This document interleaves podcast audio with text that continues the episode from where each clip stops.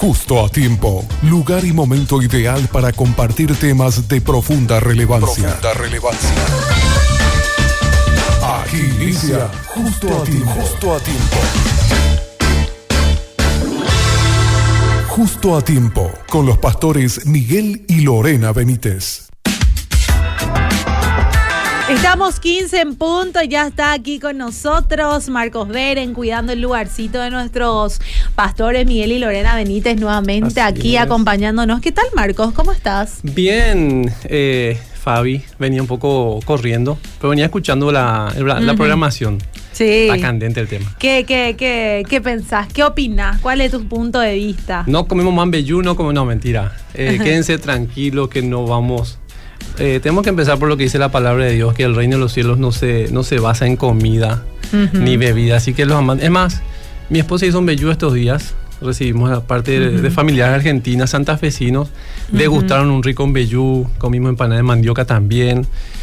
Pero no tiene nada que ver con, con, todo lo que se está pensando. Pero bueno, pero vamos a ver qué, qué pasa a la luz de la palabra de Dios con este tema. Vi que los, los, los, los oyentes estaban contestando los mensajes, algunos a favor, otros en contra.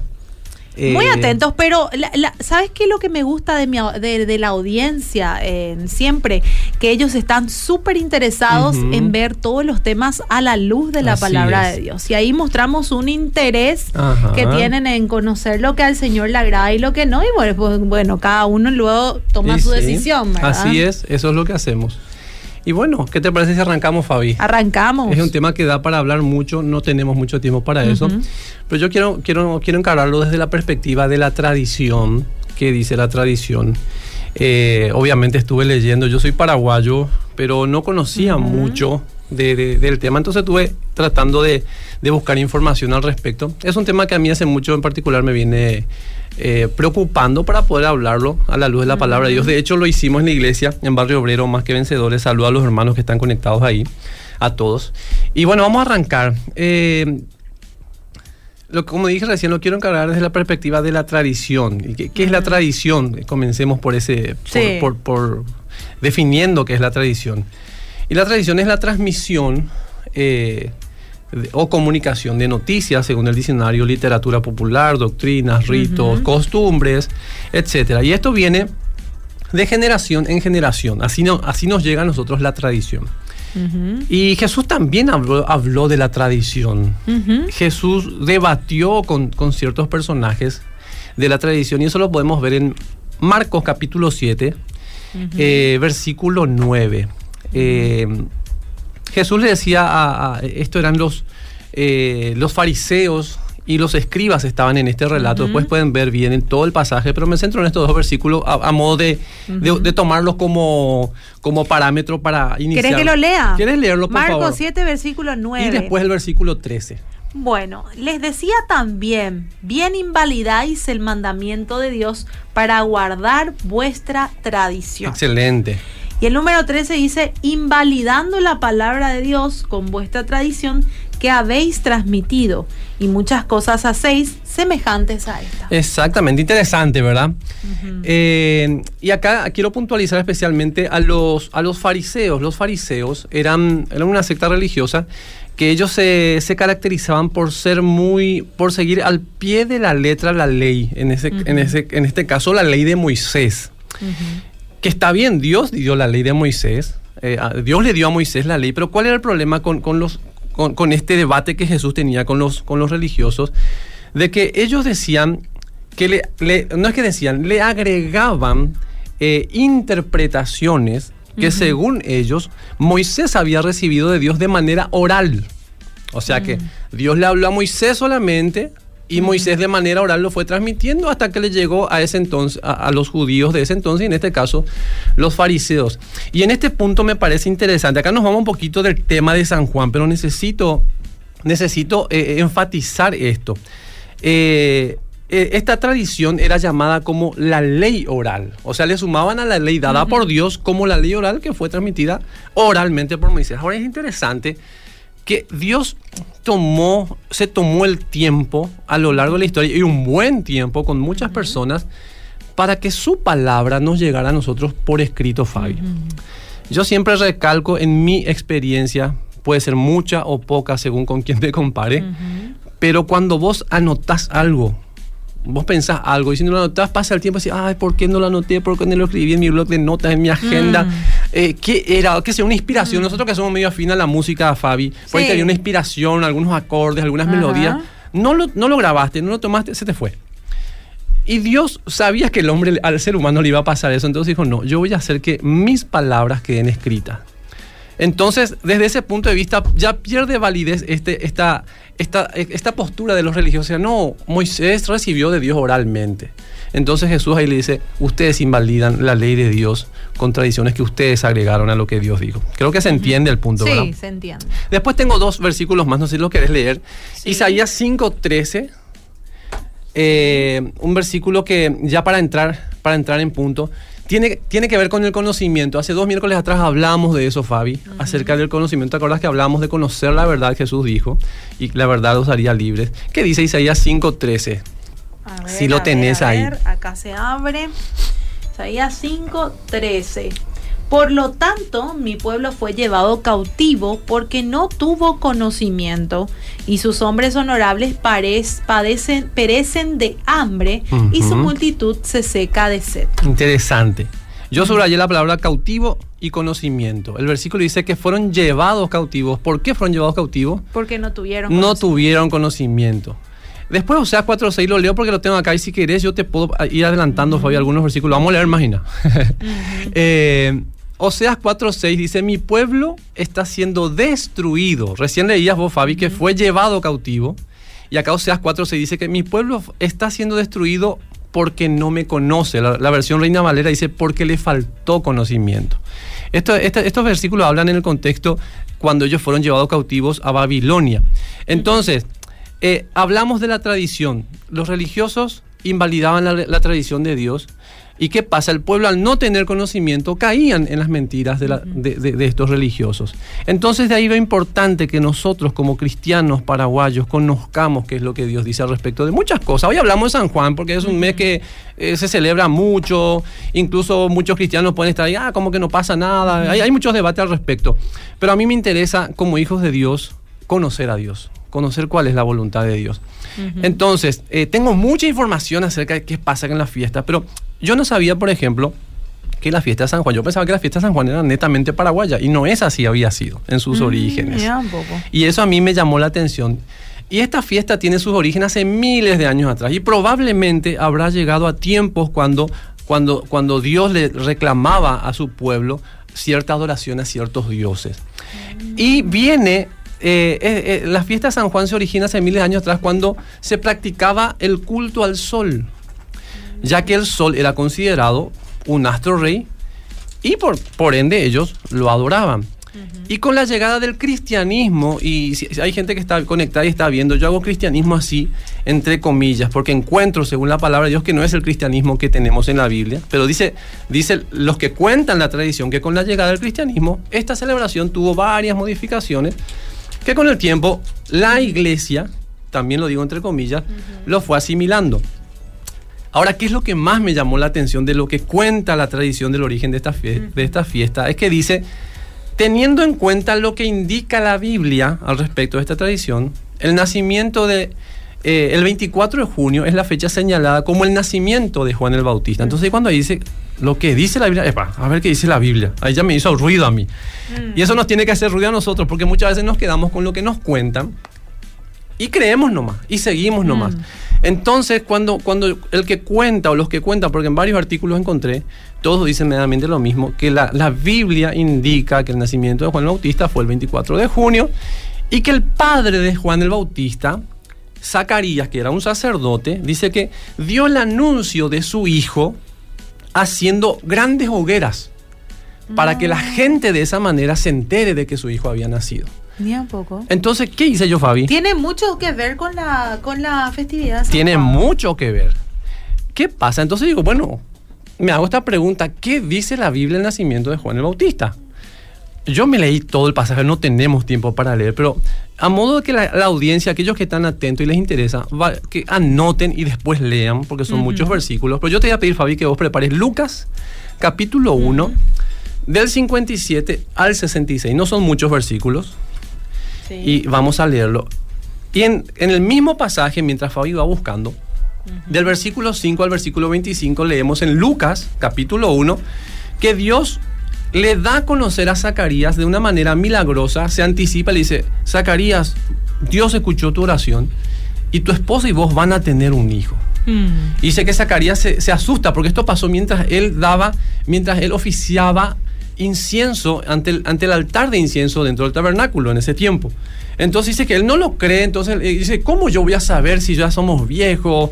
Eh, ¿Cómo voy a saber que voy a tener un hijo? Entonces te vas a quedar mudo a partir de hoy, le dice el, ángel del Señor. Y cuando nazca tu hijo, vas a, recuperar la, eh, el habla. Y bueno, esa es la predicción. Después la gente puede leer, pero ¿qué dice Fabi? Lucas 1, 57 al 66. Creo que lo tenés ahí. Lucas 1, 57 al 66. Cuando a Elizabeth se le cumplió el tiempo de su alumbramiento, dio a luz un hijo. Y cuando oyeron los vecinos y los parientes que Dios había engrandecido para con ella su misericordia, se regocijaron con ella. Aconteció que al octavo día vinieron para circuncidar al niño y le llamaban con el nombre de su padre Zacarías. Pero respondiendo su madre dijo, no, se llamará Juan. Le dijeron, ¿por qué? No hay nadie en tu parentela que se llame con ese nombre. Entonces le preguntaron por señas a su padre de cómo le quería llamar y pidiendo una tablilla escribió diciendo, Juan es su nombre. Y todos se maravillaron. Al momento fue abierta su boca y suelta su lengua, y habló bendiciendo a Dios. Y se llenaron de temor todos sus vecinos, y en todas las montañas de Judea se divulgaron todas estas cosas. Y todos los que las oían las guardaban en su corazón, diciendo, ¿quién pues será este niño? Y la mano del Señor estaba con él. Interesante. Fabio, hoy tengo mucha Biblia. ¿Me querés ayudar con Zacarías 12.6? Después vamos a leer ese. Parafraseo un poco mientras lo que vos leíste. Eh, según lo que la tradición cuenta a la luz de la Biblia que hizo Zacarías cuando nació su hijo, en la Biblia yo encuentro, no encuentro nada de lo que la tradición dice. Dice que Zacarías quedó mudo, llegó el día del alumbramiento, pasado cierta cantidad de días, lo llevaron al niño para circuncidarlo, que era una costumbre de los judíos, probablemente a los ocho días de haber nacido. Eh, como nosotros presentamos a nuestros hijos en la iglesia al Señor, ellos tenían la costumbre de, circuncidarlo. Y dice que le preguntan en el tabernáculo, ¿cómo se va a llamar el, niño? Y la madre dice, Juan se va a llamar. Pero no, si vos no tenés familiares con ese nombre, ¿cómo se va a llamar? Entonces le preguntaron por señas a Zacarías cómo se va a llamar el hijo. Y él pide algo para escribir, dice, Juan se va a llamar, dice. Dice que quedan admirados por eso. Y al instante que él declaró el nombre de Juan, dice que su, voz, el habla le fue de vuelta y dice que ahí empezó a glorificar el nombre del Señor y la gente quedó maravillada. Evidentemente había gente, estaba atenta, escuchó y dice, o sea que, ¿a qué voy con esto? La tradición dice que San Juan hizo una hoguera. Mentira. Es una mentira. ¿Te acuerdas que hablamos hace dos programas atrás de la mm. mentira? Mm. Y a veces nosotros como cristianos caemos en esas mentiras también. ¿Por qué? Por no ir a la palabra de Dios. Entonces, del vamos ya en esta cuestión del San Juan, hay mentira por medio. Y vos me habías dicho, yo te pregunté, ¿qué pasa con la mentira? Y vos dijiste, en ese programa dijiste, Satanás es el padre de la mentira. Entonces, oh, dije, a mí me admiró esto. Mm. Después, bueno, a ver si encuentro algo de brasas, de hogueras que Zacarías haya hablado. Y encontré. Pero lo encontré en Zacarías 12.6. ¿Quieres leerlo, Fabi? Dice, en aquel día pondré a los capitanes de Judá como brasero de fuego entre leña y como antorcha ardiendo entre gavillas y consumirán a diestra y a siniestra a todos los pueblos alrededor y Jerusalén será otra vez habitada en su lugar en Jerusalén. Eso es lo único que encontré que Zacarías habla de leña, de fuegos, de brasa, pero no tiene nada que ver con la anunciación de su hijo Juan el Bautista. Lo habla en un, en un contexto profético, anunciando, esto, esto va a pasar con el pueblo de Israel en el futuro cuando todas las naciones se levanten. Es otro tema, es otra predica, es otro programa, Fabi. Entonces yo digo, la tradición me está mintiendo. Tal y cual como Jesús le reclamaba a los judíos de su tiempo. Ustedes con sus tradiciones invalidan la ley de Dios. Entonces acá nos damos cuenta que va mucho más allá de comida, va mucho más allá de cuestiones tiene que ver con mentira y los hijos de Dios no somos amigos de la mentira. Dios no es amigo de la mentira. Bueno, después de, esto tenemos que ver, eh, seguir con, el tema de la tradición, ¿verdad? Eh, ¿De dónde viene esta tradición de prender hogueras? Entonces, eh, para las primeras comunidades, comunidades decíamos que ellos adoraban al sol. El sol dice que estaba enamorado de la tierra, Fabi. Mm. A quien se negaba a abandonar a partir de la llegada del solsticio. Hay un momento donde el Sol se aleja del, eh, tiene una, de la elíptica del Ecuador y eso pasa que el Sol se aleja y es el día donde el día se hace más largo, en el, tanto en el hemisferio norte como en el hemisferio sur. Pero después de eso, los días se empiezan a cortar, como está pasando en Paraguay ahora. Tenemos días más cortos. Y la, gente de esa época decía, ¡Ah! el sol se está yendo, nos queda menos días de luz. Entonces, como ellos adoraban al sol, decíamos, el sol está enojado, algo habrá pasado. Vamos a prender hoguera, vamos a prender fuego y vamos a adorar al sol, así el sol no pierde su fuerza. Y de ahí aparece la práctica de las hogueras en la fiesta de San Juan. También lo hacían con el agua, celebraban la fertilidad y eh, cuenta la tradición de que la gente iba y mantenía relaciones íntimas en el mar, en las orillas del mar, para de alguna manera adorar también y que haya fertilidad, que haya abundancia. Entonces, ese es un poco el origen de la fiesta de San Juan, que después, con la llegada del cristianismo, y lo digo entre comillas, que no es el cristianismo bíblico, eh, ¿qué hace el cristianismo? Adopta ciertas prácticas y dijo, bueno, San Juan nació tal fecha, que sé yo, vamos a agregarle a este esta tradición y vamos a mezclar un poquito de cosas y ahí viene el famoso sincretismo, la mezcla de creencias. Y así llega a Paraguay el, cristianismo, entre comillas, toma esta práctica de las, del tema de las hogueras. Lo, creo que a Paraguay llegó con los españoles en su momento y Paraguay lo celebra en principios de la, ya desde principios de junio especialmente en la noche del 23 de junio a la madrugada del 24 de junio. Y bueno, el, creo que eh, ayer estuviste hablando, Fabi, de esto, escuché un poco el programa. El lunes, ¿verdad? Estaba en el trabajo, no podía escribir, tenía muchas ganas de escribir, no pude hacerlo. Escuché unos cuantos mensajes, eh, la gente comentaba. Eh, y todos conocemos acá las tradiciones que tenemos en cuanto a esta festividad. Y casualmente, así como lo era en el hemisferio norte con la gente de lo que estaba contando recién, acá en Paraguay también el fuego representa una... Eh, no es un artefacto, es una herramienta fundamental para la fiesta de San Juan. Todos los juegos básicamente pasan, pasan por ahí. Y una de las atracciones que se celebra, creo que es la última, si la información es correcta, y en mi experiencia de cuando yo me escapaba de casa para ir a la escuela, pues yo también me iba a ver San Juan, lo que hacían mis compañeros. Eso, yo tenía prohibido ir, mamá no me dejaba ir, pero nos escapábamos y mirábamos, ¿verdad? Nunca había alguien pasar sobre las brasas, pero sé que hay gente que lo hacía. Es una de las atracciones más fuertes que tiene la fiesta, la fiesta San Juan, aparte de las comidas qué sé yo, las preveras, hay un montón de cosas que no puedo entrar eh, en, eso. Pero me pareció interesante que la fiesta San Juan en Paraguay se cierra con eh, el famoso Tatari Yehazá que alguien por ahí dice que no, no tiene mucho espiritual, sino también un fenómeno químico, que es otra cuestión, no importa, no es el tema. Pero me llamó la atención que ese juego se celebra eh, como, la, como última participación de la fiesta a medianoche del 23 y 24 de junio. Y dije, no encontré información al respecto, pero es raro, medianoche. Normalmente los que andan en, esos horarios, en, ese, en esos horarios haciendo sus cuestiones también tienen que ver los que, los que trabajan con el enemigo de Dios, Satanás. Eh, el ocultismo. El ocultismo. Pero vamos a ver qué es lo que Dios le decía a la gente, a su pueblo, en Deuteronomio. Me olvidé decirte el pasaje, Fabi. Deuteronomio capítulo 18. No son muchos versículos, del 9 al 14. No sé cómo estamos de tiempo. Creo que eh, todavía tenemos unos minutitos. Sí, tenemos unos minutitos, 10 minutos exactamente.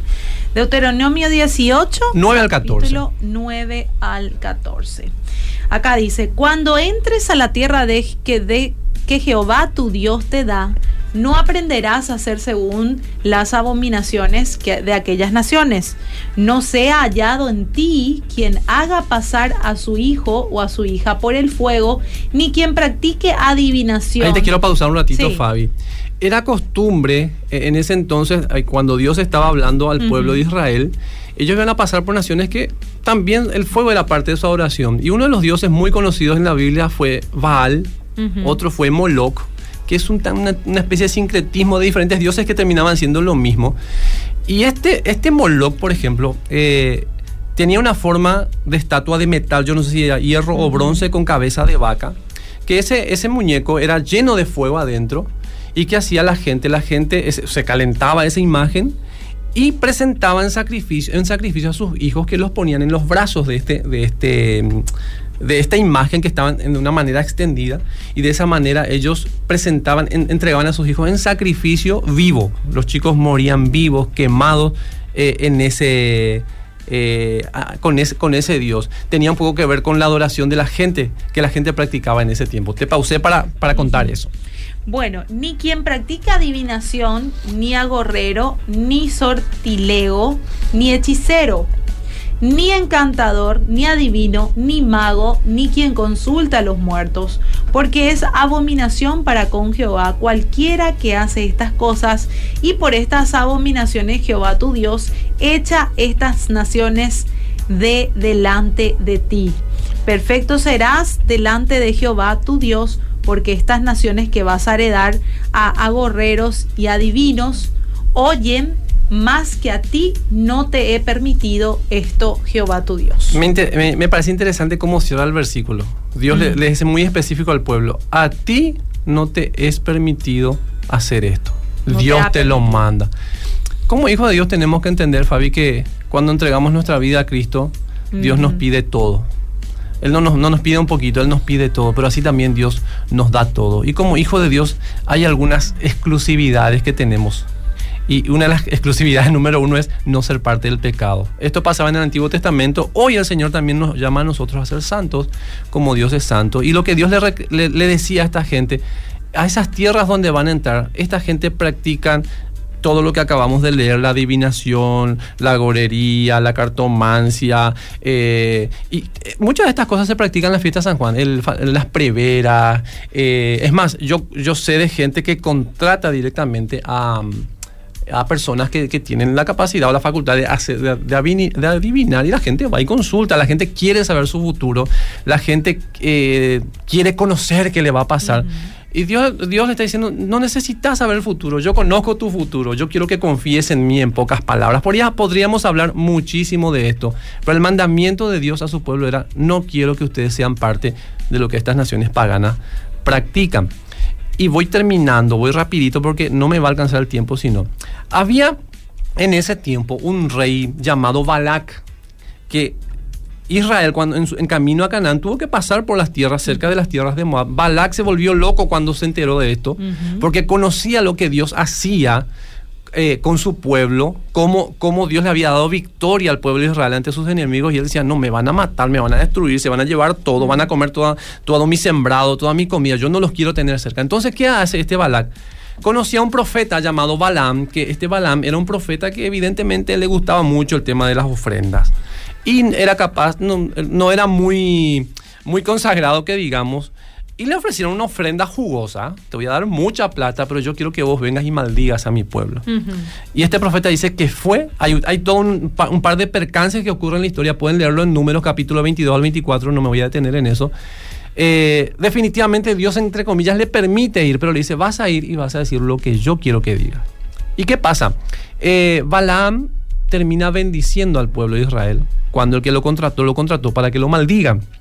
Se enoja el rey Balak con el profeta Balaam, pero después así tipo ñemijape, como decimos en guaraní, escondidita, eh, me imagino que lo llamó al rey y dice, mira, yo no puedo maldecir al pueblo de Dios, porque es, el, es la niña de Dios, no, no va a pasar nada aunque yo maldiga, pero sabes que hay algo que sí podés hacer. Eso se puede ver, no lo vamos a leer porque ya se me fue el tiempo, en Éxodo capítulo 31, versículo 16. Dice que por consejo de Balaam, dice, hace que las mujeres de tu pueblo, las moabitas, inviten a los de Israel a participar de las fiestas que ustedes hacen. A comer comida a sus ídolos, a tener relaciones íntimas, porque el tema de las relaciones íntimas no era solamente pasarla bien, sino que habían prostitutas del templo, del sacerdocio a los dioses que ellos seguían, y eh, era un tipo de ritual que practicaban. Dice, si vos conseguís que ellos coman la comida que ustedes entregan a sus dioses, participen de las fiestas que ustedes hacen a sus dioses, la ira de Dios va a caer sobre el pueblo de Israel. Imagínate un poco, Fabi, acá entra en tema de vuelta el conocimiento, el conocer mm. la voluntad de Dios. Dios bendice a su iglesia, Dios protege a su pueblo. Dice la palabra de Dios que los que son del Señor están en las palmas de las manos de Dios y nadie los puede arrebatar de sus manos. Pero hay algo que nosotros podemos hacer que puede tapar la bendición de Dios, que es la desobediencia. Entonces, por consejo de Balaam, el pueblo desobedeció. Y ustedes pueden leer ahí en Números capítulo 22, 23, 24, 25 las cosas que han pasado. Hubo mortandad, un montón de cosas. Y quiero cerrar yendo al Nuevo, Testamento. Cinco minutos me quedan, Fabi. Lo que dice Primera de Corintios capítulo 10. Casi no le dimos tiempo a la audiencia a comentar, pero vamos rapidito. Tengo muchos versículos, Fabi, pero necesito leerlos. Los puedo leer, Fabi. Sí, Los tengo acá a mano. Primera de Corintios capítulo 10, del 1 al 9. Pablo habla a los de Corintios y le dice, hermanos, no quiero que se olviden de lo que le sucedió a nuestros antepasados hace mucho tiempo en el desierto, que es lo que les estaba contando recién. Todos fueron guiados por una nube que iba delante de ellos y todos caminaron a través del mar en, sobre tierra seca. Todos ellos fueron bautizados en la nube y en el mar como seguidores de Moisés. Todos comieron el mismo alimento espiritual y todos bebieron el mismo agua espiritual, pues bebieron de la roca espiritual que viajaba con ellos, que esta, dice, esa roca era Cristo. Sin embargo, Dios no se agradó con la mayoría de ellos y sus cuerpos fueron dispersados en el desierto. Esas cosas sucedieron y este versículo es para marcarlo. El versículo 6, 1 Corintios 16 es para nosotros. Estas cosas sucedieron como una advertencia para nosotros a fin de que no codiciemos lo malo como lo hicieron ellos, ni rindamos culto a los ídolos como hicieron algunos de ellos, como dicen las escrituras. El pueblo celebró con abundante comida y bebida y se entregó a diversiones paganas. Y esto quiero hacer énfasis. Dios no nos prohíbe comer, podemos comer cualquier cosa, pero acá hay un, énfasis en lo que es consagrado a los ídolos. Ese énfasis quiero hacer. Y no debemos cometer inmoralidad sexual, como hicieron algunos de ellos, eh, lo que causó la muerte de 23 mil personas en ese entonces. Versículo 10. Tampoco deberíamos poner a Cristo a prueba. Y del 14 al 20, eh, voy a saltear porque se me fue el tiempo, pero el versículo 20 dice, Em, no, 18. Piensen, piensen en el pueblo de Israel. ¿No estaban unidos a comer sacrificios del altar? ¿Qué es lo que trato de decir, decía el apóstol Pablo? ¿Que la comida ofrecida a los ídolos tiene alguna importancia o que los ídolos eh, son dioses verdaderos? No, de ninguna manera. Lo que digo es que esos sacrificios se ofrecen a los demonios, lo dice la Biblia, no a Dios. Y para mí es muy, muy claro el mensaje. Y no quiero que ustedes tengan parte con los demonios. Y el último versículo, para terminar, versículo 23, dice, ustedes dicen, se me permite hacer cualquier cosa, pero no todo le conviene, no todo les conviene. Dicen, se me permite eh, comer cualquier cosa, pero no todo trae beneficio. Un versículo muy conocido. En definitiva, Fabi, lo que Dios espera de nosotros es nuestra obediencia a su palabra. Y hasta ahí llegó porque me quedan dos minutos. No sé si hay algunos mensajes. Eh, hay algunos mensajes. Acá dice Marquitos, mi ex compa de colegio, dice ah, por acá. El pastor Miguel también envió un mensaje. Dice buenas tardes, bendiciones a la audiencia, dice el pastor Miguel. Acá, buenas tardes, bendiciones. Acá dice bendecida tarde, hermanos. Y acá te saludan también Marcos. Acá este hermano dice amén. Y bueno, así la gente va comentando también. Bien. Eh, así que bueno, Fabi, creo, espero que se haya entendido. Eh, la idea es poder transmitir a la iglesia de Cristo, a los hijos de Dios, simplemente a no estar desconociendo qué es lo que Dios quiere de nosotros, para nosotros y obedecer su palabra. Creo que esa sería la conclusión de la charla de esta tarde. Bueno, muchísimas gracias Marcos por estar con nosotros nuevamente. Y bueno, esperamos vernos otra vez oportunamente. No sé si el próximo, eh, estoy, no me acuerdo cuándo vuelve el pastor. El próximo miércoles vuelven los pastores. Vuelven los pastores, así que bueno, gracias Fabi por este tiempo y bueno, oportunamente reemplazaremos de vuelta. Así es. Una conversación amena en el momento ideal de la tarde. Justo a ti, justo a ti. Te esperamos en una próxima edición. Justo a ti.